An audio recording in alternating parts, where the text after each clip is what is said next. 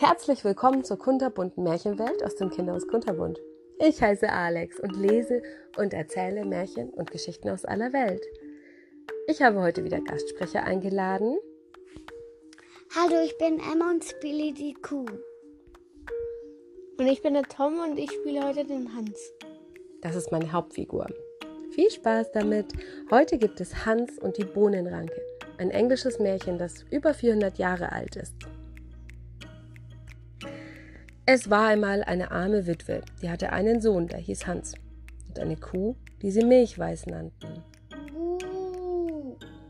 Sie hatten nur die Milch dieser Kuh, um sich zu ernähren. Jeden Morgen trugen sie die Milch zum Markt und verkauften sie. Aber eines Tages gab Milchweiß keine Milch mehr. Und nun wussten sie nicht, was sie noch tun sollten. Was sollen wir nur anfangen?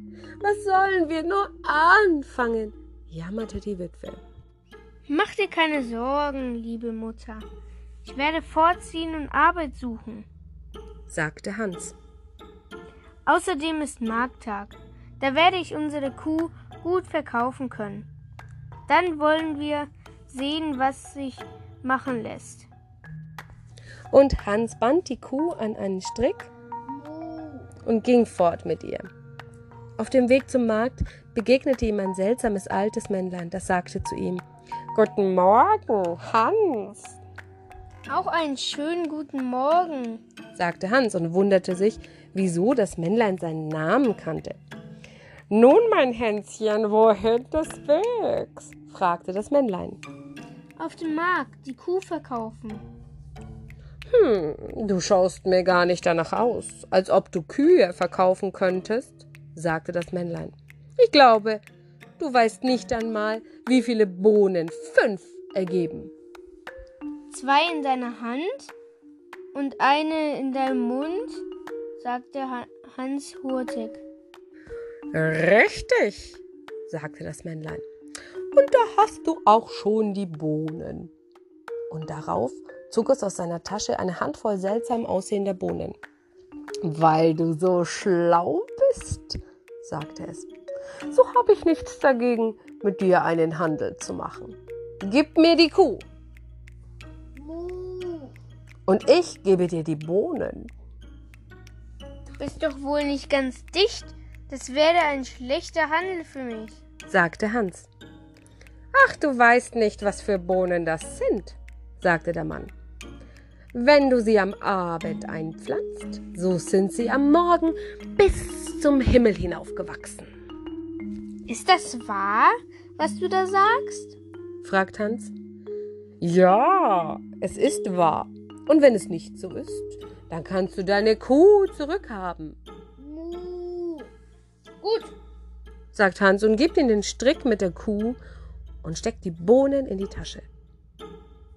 Als er wieder nach Hause geht und er ist noch nicht weit gekommen, kommt er gerade an das Haus an, bevor es dunkel wird. Bist du schon zurück?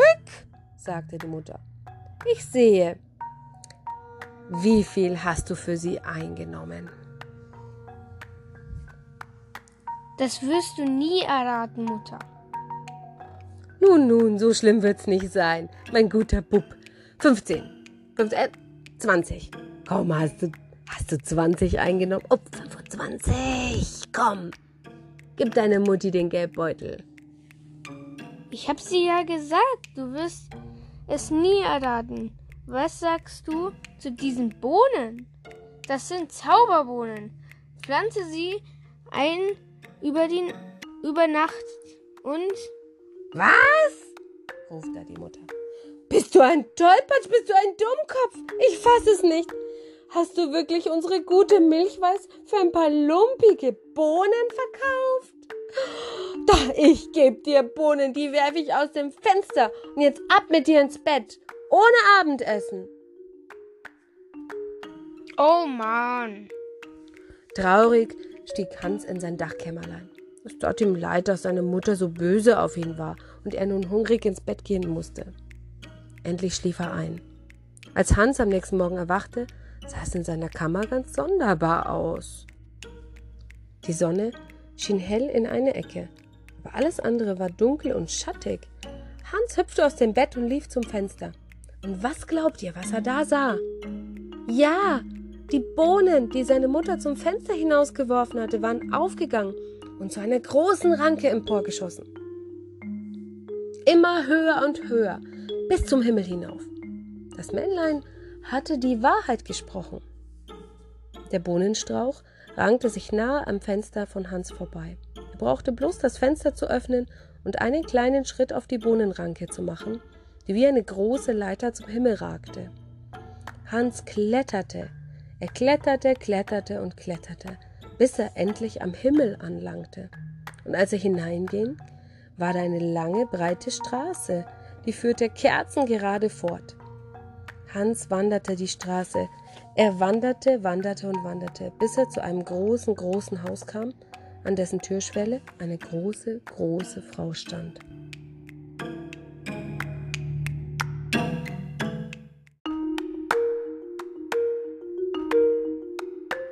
Guten Morgen, gute Frau, sagte Hans so höflich erkannt.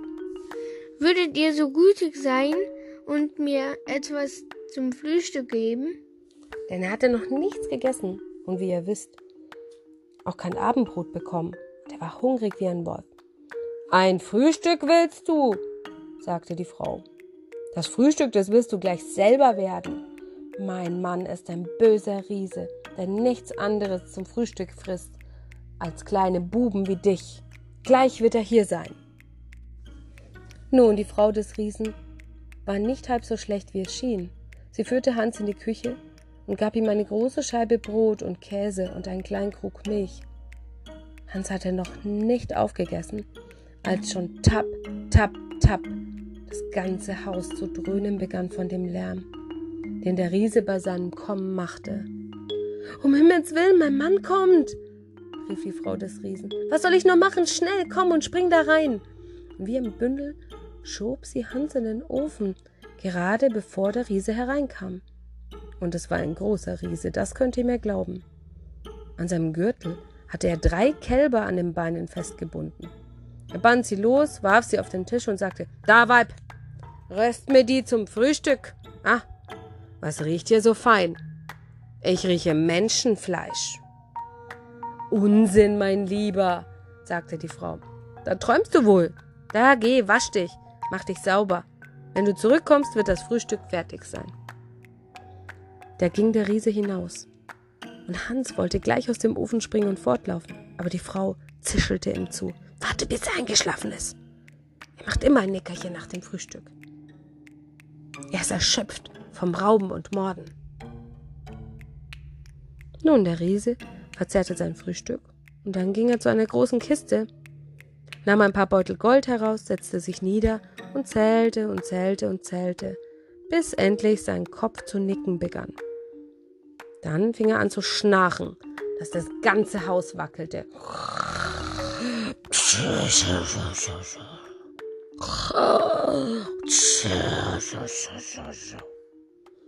Klang fast furchterregender als wach. Da kroch Hans auf den Zehenspitzen aus dem Ofen heraus. Und als er beim Riesen vorbeiging, nahm er einfach so einen Beutel Gold unter seinem Arm hervor und rannte so schnell, ihn seine Füße trugen, bis er zur Bohnenranke kam. Er wusste selbst nicht genau, warum er das getan hatte. Dann warf er den Beutel hinunter und er fiel in Mutters Garten. Dann kletterte er abwärts, immer abwärts, bis er bei seinem Fenster ankam. Er erzählte alles seiner Mutter, zeigte ihr das Gold im Beutel und sagte Nun, Mutter, habe ich nicht recht gehabt mit den Bohnen? Es sind wirklich Zauberbohnen. Sie lebten eine Zeit lang gut von dem Gold im Beutel. Aber einmal war es auch zu Ende, und Hans beschloss noch einmal sein Glück mit der Bohnenranke zu versuchen.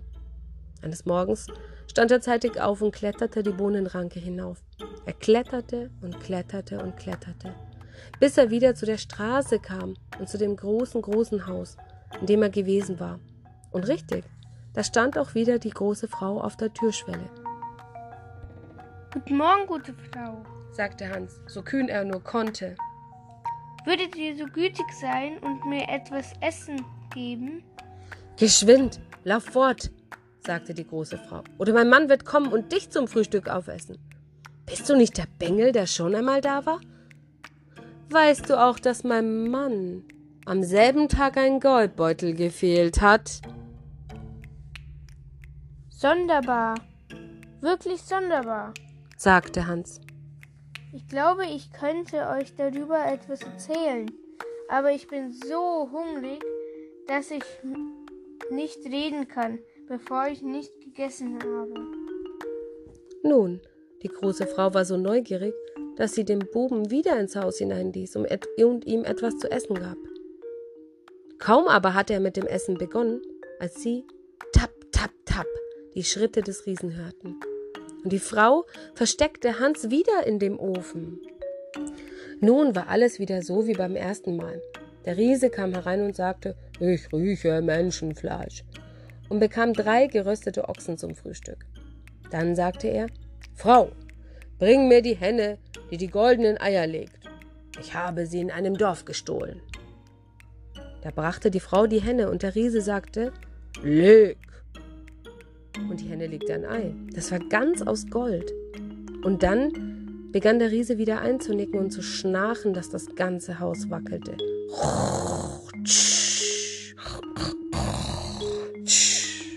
Da kroch Hans auf den Zehenspitzen aus dem Ofen packte die Hände und rannte so schnell ihn seine Beine trugen. Aber auf einmal gackerte die Henne.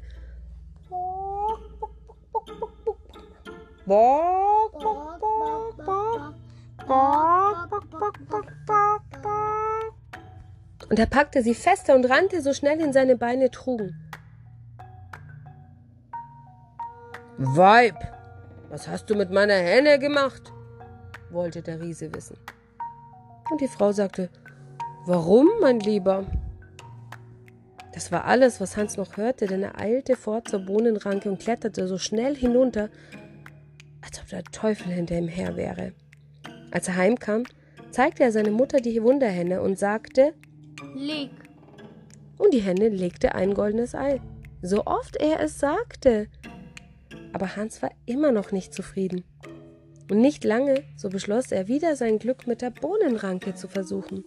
Eines schönen Morgens stand er zeitig auf und ging zur Bohnenranke, und er kletterte und kletterte und kletterte, bis er ganz oben war und wieder zu der Straße kam. Diesmal war er aber klüger und ging nicht einfach so in das Haus des Riesen hinein, er versteckte sich in der Nähe hinter einem Busch, bis die Frau des Riesen herauskam mit einem Kübel zum Brunnen ging. Da schlüpfte Hans ins Haus und kroch in einen großen Kupferkessel. Bald darauf hörte er, genauso wie früher, tap, tap, tap. Der Riese und seine Frau kamen herein. Ich rieche,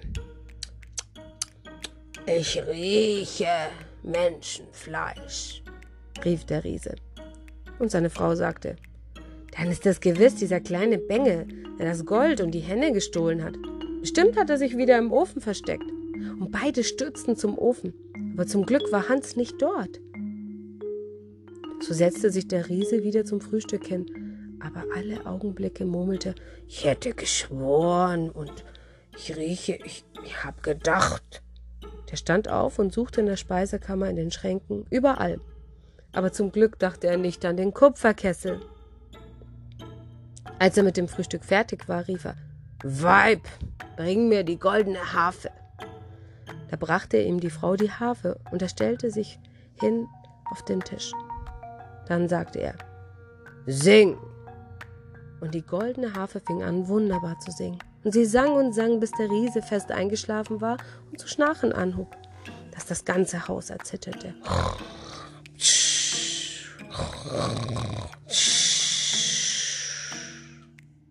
Da hob Hans den Deckel des Kupferkessels auf, ganz vorsichtig, schlüpfte hinaus wie eine Maus und kroch auf Händen und Füßen zum Tisch hin, packte die goldene Harfe und eilte zur Tür.